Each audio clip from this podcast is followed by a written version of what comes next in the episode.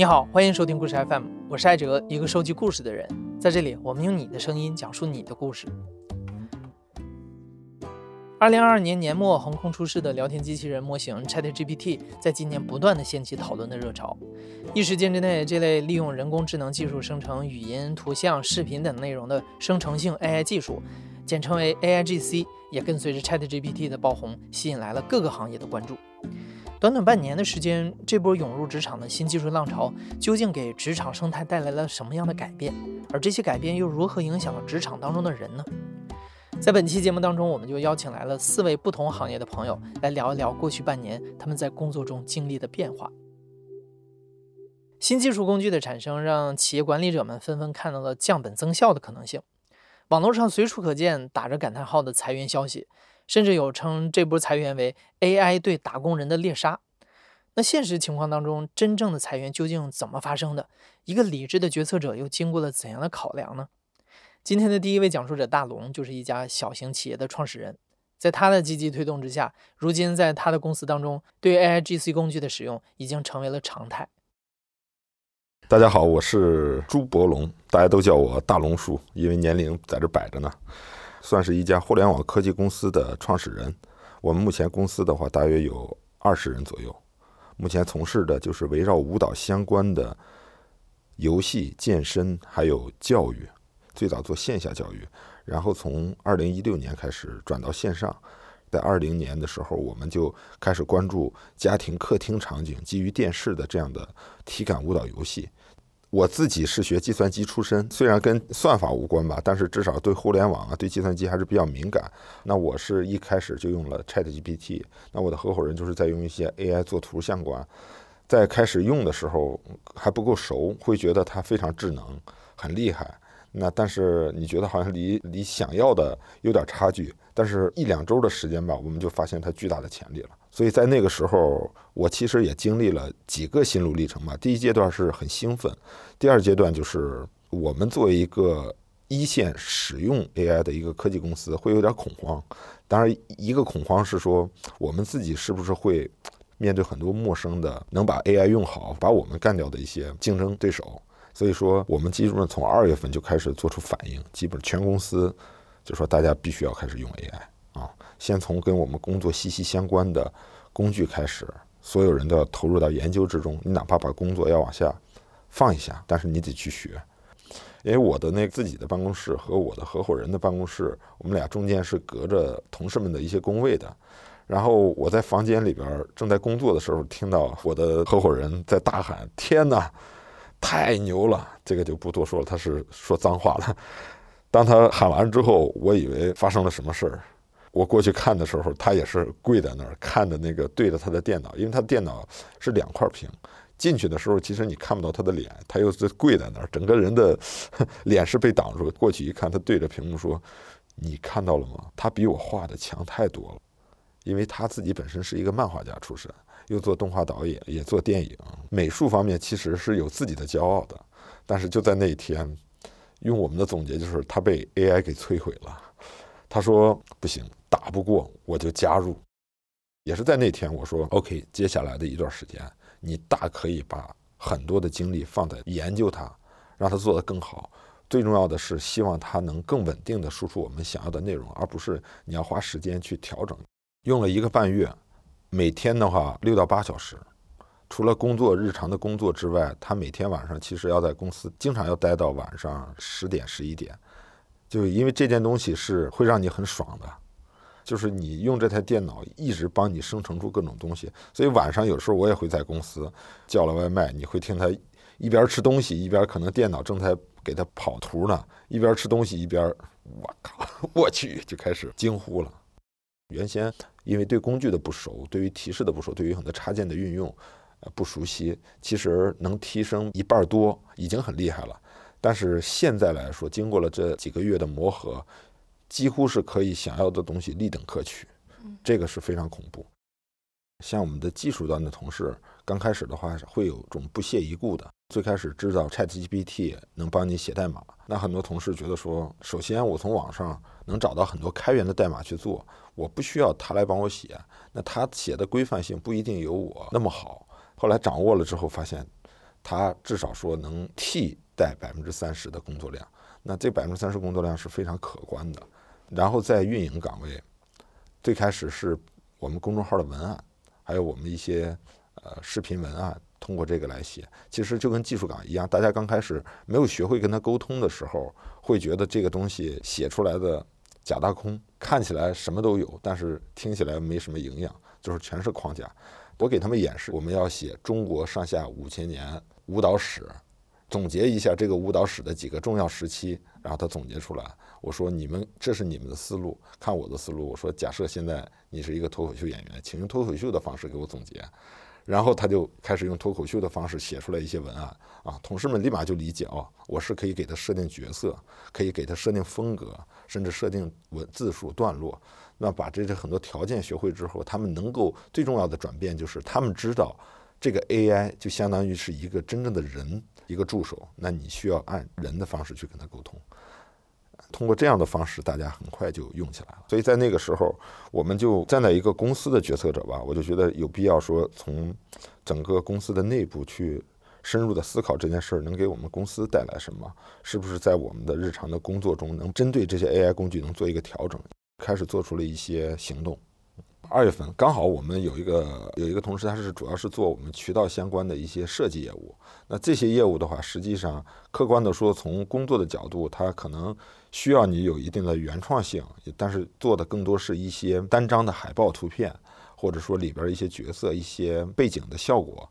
二月份的时候，我们发现其实 AI 已经能够把这个东西做得非常好。过去的时候，像很多创可贴啊这种的作图工具，它会给到大量的素材，而现在 AI 是可以完全让你不需要考虑版权问题，你只需要去做。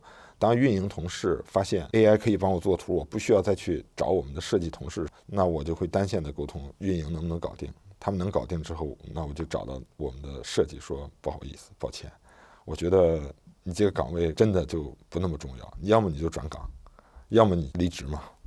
从想要裁掉到开始行动用了一周的时间，我记得挺清楚。我把他叫到我们的楼梯间，我说我要跟你聊一下。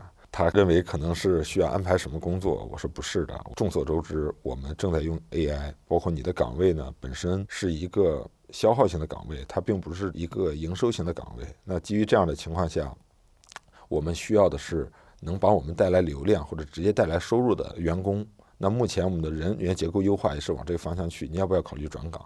或者说暂时就不能在团队了，嗯，他说我要思考一下，然后就回去了。后来又隔了一天就找我说我我想尝试一下运营岗。又隔了一天，他说我想了想，我还是不要再尝试了。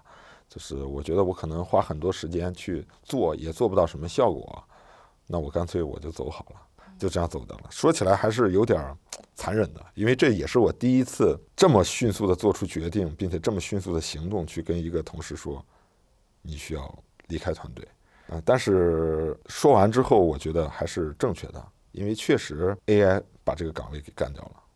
后来的时候跟运营的同事聊，运营同事说，离职的同事有点受到打击，后面几个月一直没有在找工作，天天在公寓里边待着，然后他也有点知道说我是被什么替代的，不是因为新的同事，而是被 AI 给替代掉。他租的公寓就在我们那个公司的楼上，因为我们那个楼是商住两用嘛。楼上是公寓，也是刚交完房租，所以我自己心里觉得还挺过意不去，但没办法呀，省出来的这个薪资虽然不是太多，但至少说我们去付费买那个 Mid Journey，因为它是很贵的，付费的话可以让大家大胆的去用，不至于让那些用 Mid Journey 的同事说，哎呀，好心疼这个钱。除了裁员，大龙也迅速关闭了公司几乎所有原本计划招聘的岗位。经过考虑，他还是保留了唯一一个 UI 设计的招聘，而这次招聘中，AIGC 的生产力也成为了他和求职者洽谈薪资的重要筹码。确实还是需要一个全职的人去盯，因为毕竟 AI 你也需要有人去操作。那我得为这个 AI 为这台电脑配一个人，说的比较残酷啊，这好像电脑才是生产力。在发出简历之后一周，收到了接近一百五十份简历，非常可怕。然后我们的负责的同事面试了二三十个人，啊，这个过程中其实发现这些人水平都不差，并且他们自己会把薪资往下压。这一块其实对于我们招人来说，帮我们去在这个谈薪资方面占据了优势。在这个过程中，其实也会跟他们去同步，说你们面临的这个竞争，并不只是人，你面临的是你们这个岗位可能会被 AI 这样的力量所取代。你们可能原先你是一个一百分水平非常高的，而现在我们只需要招一个六十分，成本比你低很多，它完全可以达到你一百分的水平。要么你就降薪资，要么就是你让自己结合 AI 做到两百分。印象比较深，有原先十二 K。降到八 K，因为他最早他是在北京工作，然后觉得在北京也混不出来，北京这个可能要十五 K 吧，然后回到成都能拿到十一 K、十二 K 这样的工作，那出来之后发现特别卷，那他的薪资的期望值还是十一 K、十二 K。后来在聊的过程中，我说薪资这一块我们可能没法满足那么高，你认为多少你能接受？他说八 K。我在来之前还跟同事说，跟这个合伙人说，我说过几天把你的电脑换掉，我们换上四零九零的显卡，我们用上最顶配，然后确保它成为我们最重要的生产力工具。这是一种很有意思的现象，你会看到同事们的桌面上永远开着 Chat GPT 挂在那儿，他们已经习惯了拿它当搜索引擎用，什么东西都要去问他一下。动画的，还有像我们的合伙人，他永远就是挂着一个 Stable Diffusion，或者他们挂着 Mad Journey，然后就一直在挂着。这个是跟之前的状态不一样，并且大家的每天的工作效率提升，其实会省出很多时间去休息、去划水。我们所期待的一些，第一是动画视频，因为现在 AI 是可以帮你直接生成一些动画。啊，直接生成视频，但它现在质量还没有达到我们商用的需求。但我们认为，在三到六个月，应该就能有一些基础的商用需求能满足。第二个就是音乐，因为我们做舞蹈相关，经常其实也会去采购一些音乐版权，这块儿会是我们整个公司运营过程中一个非常大的投入和阻碍，还有风险。客观的说，有很多的音乐我们可能都找不到版权方，但是你又要用，你其实就要背负着一些风险。对，也确实吃到过官司。那这个情况下，有了 AI 的存在，AI 音乐的存在，我相信我们的期望就是在未来三个月，它完全可以做出我们想要的任何风格的音乐。那我们不需要再去找那些流行音乐，因为从咱们客观的讲，在知识产权市场，我们是非常尊重原创者的。但是确实，要么找不到，要么就是开天价。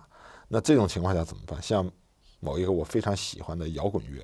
有一些找作者，他说给你几千块钱、一万块钱授权你，他直接给我报二十万，怎么办？我不能用啊，这个就非常遗憾。但我完全可以用 AI 模仿他的风格做出来，因为没有说非你不行，我只是喜欢这个风格。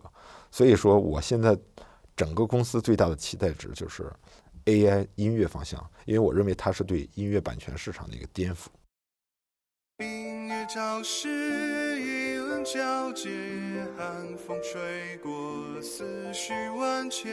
今天第二位讲述者阿丽就是一名音乐从业者。刚刚听到的这一小段音乐啊，就是他用 AI 工具制作成的。阿丽称它为是 AI 五分钟写完的古风口水歌。是的，不用演奏，不用录音，从编曲、作词，包括人声演唱的部分，也完全通过 AI 完成。市场中的供求双方时刻都在相互选择。大龙的公司对 AI 音乐的需求，也正是阿力很长一段时间内客单量不断流失的原因。我叫阿丽，然后我今年已经二十九岁了，然后我在西安。我本人呢是从事这个音频工作，包括配乐的制作呀、歌曲的定制啊，已经从事了大概六七年了吧。因为我本人也就是代码出身，喜欢了解一些新的技术。大概是在。二二年的年底，因为那个时候刚好整个那个结束了嘛，结束了以后回归工作了。回归工作以后，我就发现互联网上就是突然出现了很多 AI 这些内容，包括我我最关注的是我们这个行业有一个叫 AI 歌姬的一个事情出现，就是 AI 能直接去把一个人的声音就是录制下来，然后训练训练出来以后能百分百的复刻他的声音声线。我当时听到这个就是说，我说这这怎么可能？然后我就去加了个他们这个交流群。啊，一开始去看的时候，哇，那个说明文档特别的长，代码出身我看都头疼。我就问他们群里有没有人能帮我弄这个，我给你掏钱都可以。然后他们说，哎，这个东西你要自己去玩才有意思，你掏钱买能买到，但是就没意思了。我说，那那行吧，那我就自己研究一下。然后我就硬着头皮重拾了一些代码知识，包括配本地环境、配软件环境，啊，大概研究了一个礼拜之后，我把它跑通了。我第一个试的就是自己的声音，因为我本身做录音棚的嘛，我干音素材就很多，我直接就把它整个进行机器训练了。它训练当时要用二十个小时左右吧，我们用的是云的处理器。我晚上就睡觉去了，电脑都没关，然后第二天早上起来，我把它下下来以后，把那个声音下载下来那一刻，那个声音从电脑里一出来。我我跟我的就是对象，我们听到那个声音，我们都惊呆了，因为跟我声音一模一样，脑子里就是嗡的一下啊啊！然后第二时刻我就发给了我的母亲，然后我母亲听了以后说：“哎，唱歌还是这么难听啊！”哎，我当时心里就凉了一截，我就说，他就根本分辨不出来这东西是 AI 生成的还是我自己去录制的，那就证明这个东西将来一定会对某个内容进行冲击的，因为人没办法分辨了。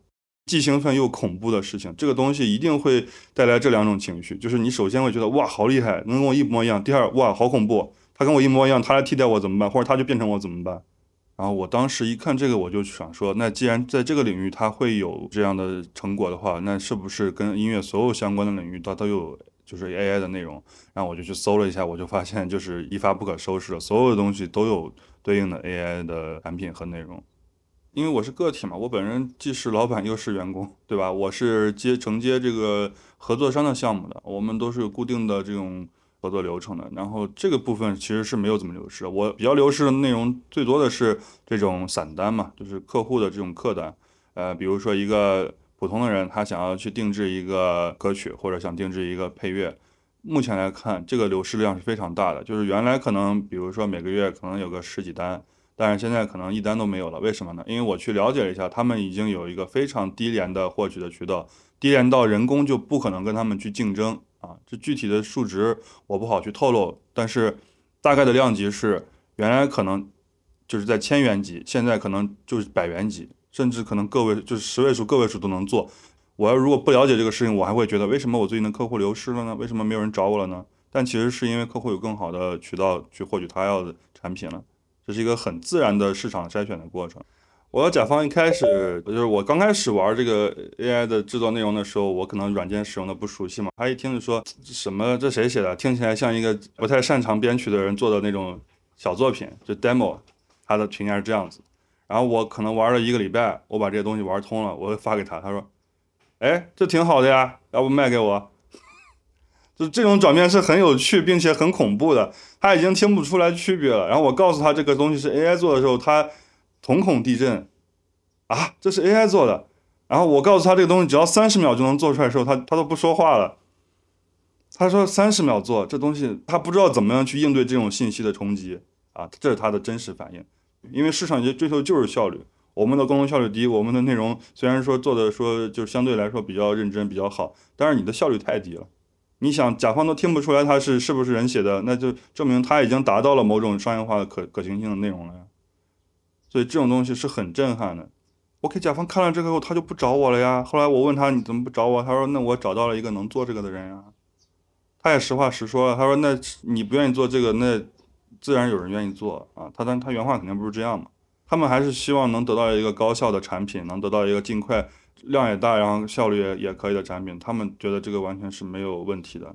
那我觉得我追求的东西肯定是更高质量内容嘛。那我说 OK，你不想要这个是可以的，对吧？那他就不找我了，这是很很正常的一个逻辑。我觉得这种冲击就像当时工业革命的时候蒸汽机的出现，那些纺织工冲进去砸那个蒸汽机的时候，就证明了这个东西就是没办法逆转了。我觉得像大众化的定制，那这个东西如果说真的能把客单价压下来，对个人来说未尝不是一件好事啊。虽然说对音乐从业者是一件很痛苦的事情，我们确实收益会减少，但是，呃，反过来在大众的角度来讲，他能以很低廉的价格获得他想要的产品的时候，其实是一种提升啊。我们原来给甲方出一个 demo，他可能听半天，哎，不行，好推翻重写。我现在用 AI 出一个小 demo，他听了觉得风格 OK，内容 OK，好，我再以人定制化内容去做这个风格化的歌曲，能减少我们的沟通成本，提高我们的生产效率。这样子的效率提升，我是非常认可的。我目前还没有被替代嘛？那你就说一些小的编曲，它可能就已经被替代了呀，对不对？它没有活儿接，为什么？它原来就三百做个差不多，现在人家机器五十块就能做差不多，对吧？那这个东西会倒逼我们去提升自己。我们如果再不不把自己的内容往往高的去提、去创作、去去做发散性、去做艺术性的东西，你还去做工业化的东西，为了一点果腹的内容，你将来一定会被 AI 取代。为什么？他就擅长做这种内容，他的学习逻辑就是复刻，他会学习你的风格，学习你的方法，学习你的思路。阿丽决定坚持艺术性的创作服务，服务那些与之更加匹配的客户。审美能力好像成了人们还拥有选择权的一大证明，但审美的标准有没有可能被重新塑造呢？如果因为 AI 的高效而对其不加审视的盲目推崇，又会带来怎样的混乱呢？第三位的讲述者小 A 是一个才刚刚入职一年的行业新人，半年之内，他目睹着很多同事从画画的人，或主动或被动的变成了改画的人。首先，我自我介绍一下啊，就是我名字就代称小 A 吧。年龄是二十四周岁，然后现在是在厦门。我的行业就是游戏原画师，就是一个比较新的职业吧，可能就是近十几年才起来的一个行业。然后这个岗位的话，就是其实我们在打游戏的时候可以看见很多人物呀、图案呀、特效呀，就是我们的工作平时就是画这一些人物，做他们的设计，然后再把它放到游戏里面。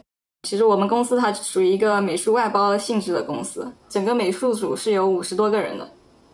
其实我从小就喜欢画画，其实有想过想要走艺术生的路线，但是你也知道嘛，就小地方，它其实对艺术生这一块儿就带有一些偏见啊，他们会觉得你不好好读书，读文化课读不下去了，然后才会让你去走艺术这一条路线。所以当时啊，在家里闹了一通，没有没有成功。我之前是学工科的。大学的课程我也不喜欢，我感觉我也没有 学到特别什么实质性的东西，主要就是还是想做自己想做的事情吧。后面因为就业很迷茫嘛，然后就是了解到这个行业，就去报了几个培训班，系统的学了一年，应该来说是总的花了两年多，然后就开始投入这个行业，开始找工作。因为我是去年三月份入的职，到现在应该也一年多了。其实从一二月的时候，就是有听见有人在聊这个东西，就是感觉又出现了。然后到了三月份，年后开始上班了之后呢，就在网络上就是大量的刷到一些别人用 AI 生成的那种图片，而且它真的发展很快。那个时候它其实就是还是那种很恐怖的十几根手指的那种那种图，但是三月初的时候其实已经调整的很好了，而且他们练的模型也越来越多。大部分外行人是看不出来，它其实就是 AI 画的。我那个时候就是有一批需求突然变多了，其实大家手里都没有空，然后就招了一个，他之前在我们公司入过职，然后又离职了，然后他现在又回来了，我不知道为什么。然后那个时候就是我刚好有一个角色的设计的草图给甲方那边已经通过了，然后他只要进行继续的细化，把草图画成成图就可以了的那个工作，我把草图文件给了他之后，他问我，他说。你一般细化完这张图要多久呀？然后我说一个星期左右吧。然后他只给我回一个六。然后我当时在想，六是什么意思啊？是觉得一个星期太短了吗？是吗？我就我当时有这样的疑问。他用 AI 的时候也在我旁边，我看见了。他就问我这样行不行？但是我我肯定不会去挑他的问题啊，我就随便点了几个地方跟他说，这几个地方你改一下吧，要不你直接交给竹美看吧，不要问我。然后结果他交过去竹美那边，就竹美肯定就是直接说这个品质是不行的。而且那一张图它其实不是特别难，因为它的那个服装啊，它其实是一个单层的。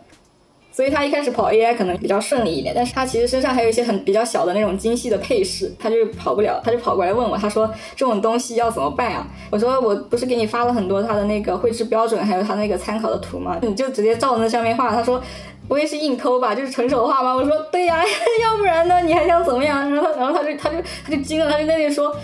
AI 呢？AI AI 能不能帮帮我？我真的是你，就是你真的是就一笔都不想自己动手画是吧？我真的觉得好无语。啊我们用的是那个 Stable Diffusion，我每次用它，我觉得这东西不是我想要的。也有在学一些 AI 的语言嘛，就是让它尽量能听懂我要的东西是什么，但是其实它出来的效果还是一般。而且还有一个很严重的问题，就是 AI 画出来的人物，它它好像没有一个人物该有的情绪，就是一直都那种。就很呆，然后总会有一些呃脸上就莫名其妙的红晕，可能都是喂别人的土喂多了，就是老是容易出现这样子的。嗯，其实大部分受众其实是对他比较抵触，在一个游戏上，如果你看见那种 AI 痕迹的话，估计会对这个游戏的好感大打折扣嘛。所以我们就是后面人工修改的时候，就是要尽量去抹抹去这些 AI 的痕迹，感觉有点本末倒置。而且他们总说让 AI 来辅助人类绘画，但是我觉得感觉像反了一下，就是人类给 AI 擦屁股，就是给 AI 就是辅助绘绘画，我们才是当副手的那一个。我不是说我们老板，他其实也是那种，我有的时候觉得他已经被那种 AI 影响了判断力嘛。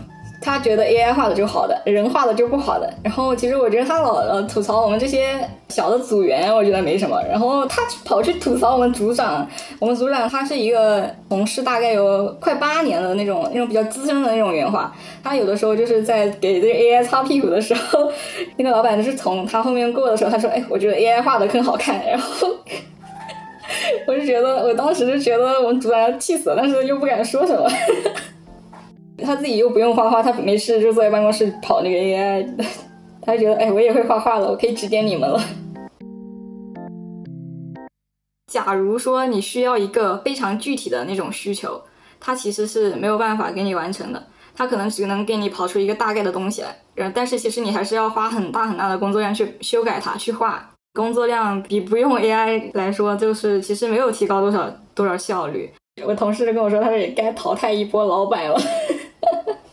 他就觉得就是哎，你们怎么用 AI 还画那么慢？然后裁了几个人，他觉得不需要那么多人工了。结果就是那个项目组后面就赶忙赶死，工作量加了一倍吧。但是他要你时间又减得很短，导致那一段时间就是我那几个同事他是有二十多天加班，加到十点半以后才下班。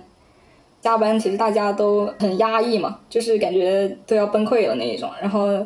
因为组长是跟我们一起加的嘛，然后他就跟我们说，他说如果你们想要离职，你们也得找好下一家再离职，不能像以前那样。因为他说现在的环境真的不好，不好找工作，就是可能离职以后就很难找下一份了。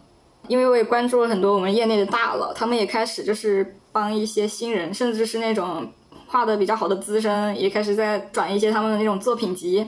就是让我感觉到，就是今年就是真的找不到工作嘛！我的天，真的找不到。而且我之前几个离职的同事，他们离职之后找工作的情况也不乐观。他们比我画的好很多，有的就是每天就是你懂吗？就是在那种社交网络上面去刷没过的测试这个标签，你就会看见很多画的特别特别好的人找不到工作，然后自己刷那些东西刷的很很 emo 嘛，其实也也不知道自己后面会怎么样。万一又又找不到工作，被迫转行怎么办？有一段时间也是每天刷这个，越刷越 emo，越刷越 emo，刷到两三点钟都睡不着觉。但是后来就觉得，嗯，也没办法吧，你就这样呗，你还能怎么样？就是那种在时代潮流下，其实你个人的反抗，反抗也其实也做不了什么。以后怎么样的事情，是像我们这种普通人决定不了的。还是介于这个大环境的问题，我其实有点不太敢，不太敢离职。我希望他把我开掉。就是你开掉我还能拿赔偿呀？就反正我本来就是一直都在画画，就是我的画笔没有停过。平时下班回家也是嗯画画自己喜欢的东西。有 AI 之前是这样，有 AI 之后还是这样，啊还是想自己画画的技能提高吧。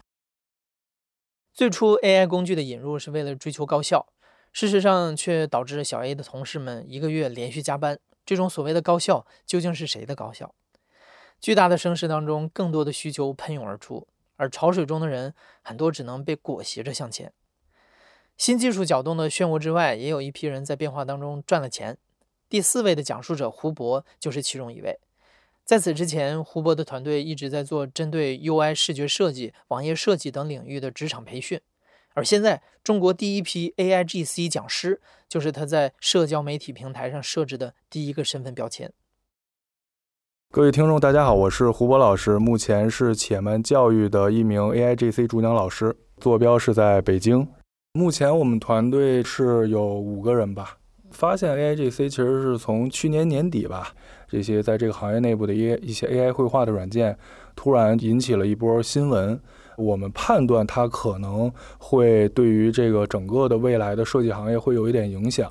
本身我们已有的教学模式是我们有线上班，专门是设计师就业项的，所以我们一开始研究的，包括 Midjourney 也好，Stable Diffusion 也好，AI 这些内容，我们是补充到已有的这个课程内部的，相当于是一个拼图、一个板块、一个模块，然后后期把它单独拎出来变成了一个小课，也就两个通宵，对，然后也就把它给基础课程也就包装出来了。这两天从写教案开始，包括拍摄。然后录制剪辑就是比较辛苦，但是这个东西就是还是要快，因为等大家所有人都去做了，把它东西做出来，实际上机会相对来说就小一些。一开始比较便宜，一开始差不多是三百多块钱，因为我们一般都会在抖音上面给学生做一些问题答疑啊，然后课程讲解啊，平时都会直播。对，然后那天也就是提了一嘴，半个小时左右的时间吧，然后差不多就有八十多个人下单。在此后的一个月里，胡博在起初的这八节围绕 AI 绘画软件 Midjourney 的讲解课程基础上，逐步扩充完善了课程的内容。最后，这门课程定价一千零九十九元，由二十多节视频课、软件操作手册相关的资料文档库和小红书、抖音社群变现教学这三部分组成。在过去的几个月里，AIGC 这条新的业务线已经为他所在的培训机构带来了几百万元的增收。他的学员也正是为 AIGC 付费学习的第一批人。我们这个课招生到现在一共有三个月时间了，三四个群吧，每个群差不多五百多人，百分之八九十都是在职的。企业里边就是老板上层、管理层强压着执行层去做。比如说美团的高级设计师，然后什么腾讯、微众银行这些设计，他们都会直接来找我，跟说：“哎，胡波老师，我说啊，怎么了？”他说：“咱们聊一聊，就是因为我们管理层那边强压着，已经把这个算在是 OKR，就 API，就 OKR 里边了。如果不弄的话，年底拿不到年终奖。最开始的那一两个月，大家都是这样，管理层下压着要去做这个事儿，但是他们并不知道如何把这款工具进行融入到工作。”我们当时是这个反复的打磨两三节课，就是真正的可以用 Midjourney 和一些研究的是其他的 AI 工具进行一个结合，完善一些工作里边的需求，就相当于是我这些学生可以把我讲的内容，然后在公司团队里边进行分享就可以了。很多企业已经迅速把对 AIGC 工具操作能力的要求加到了招聘启事上，但是这些符合条件的人又从何而来呢？对于即将毕业的大学生，学校的技能教育无法快速回应的时候，胡博所在的这种校外培训机构就有了新的机会，承担了这部分角色。很多高校都邀请他去给即将毕业的学生们做 AIGC 的讲座。比如说拉钩、卖卖，然后什么 Boss 直聘这些招聘平台上一搜，一大篇一大篇的。那些大厂，它 JD 首先第一条写的就是你得会用米汁，你包括 Speed Diffusion 这款工具，这个是一个硬门槛儿。包括滴滴，因为我有一个学生在滴滴，他跟我们就说，现在滴滴其实已经传统的这种设计师他已经不招了，只会招一些 AIGC 设计师的岗位，哎，比如说实习生，他的那个 JD 下面就会写着很清楚，就是要对 prompt 关键词描述，呃，会训练这些关键词描述，所以这个是完全出现了一个新的设计师岗位了。包括我也不怕说我们教什么，就是我们就是研究企业里边的那个 JD。那些岗位要求是什么？他要什么，你去把你的东西去完成就可以了，就是这么简单。学校老师强压着学生，让学生去了解，因为他们要想要自己的学生就业嘛，这是一个全新的岗位，很需要人，所以老师他们很兴奋。但是呢，这些学生他们听说过，可能知道 ChatGPT，听说过 Midjourney，但是完全又不知道这是个什么东西。就是我当时在四川理工大学做了一个小实验，说各位同学如果有用过 Midjourney 这款应用的同学可以举个手，一百多个人只有一个人举手，而且当时来听讲座的大部分都是班里边的班干部学委，但是只有这么一个人了解这款工具，已经可以脱颖而出。他们要同时一批去实习去找工作，就是他们已经比其他人要强了。我需要让我的学生对这个东西提起兴趣。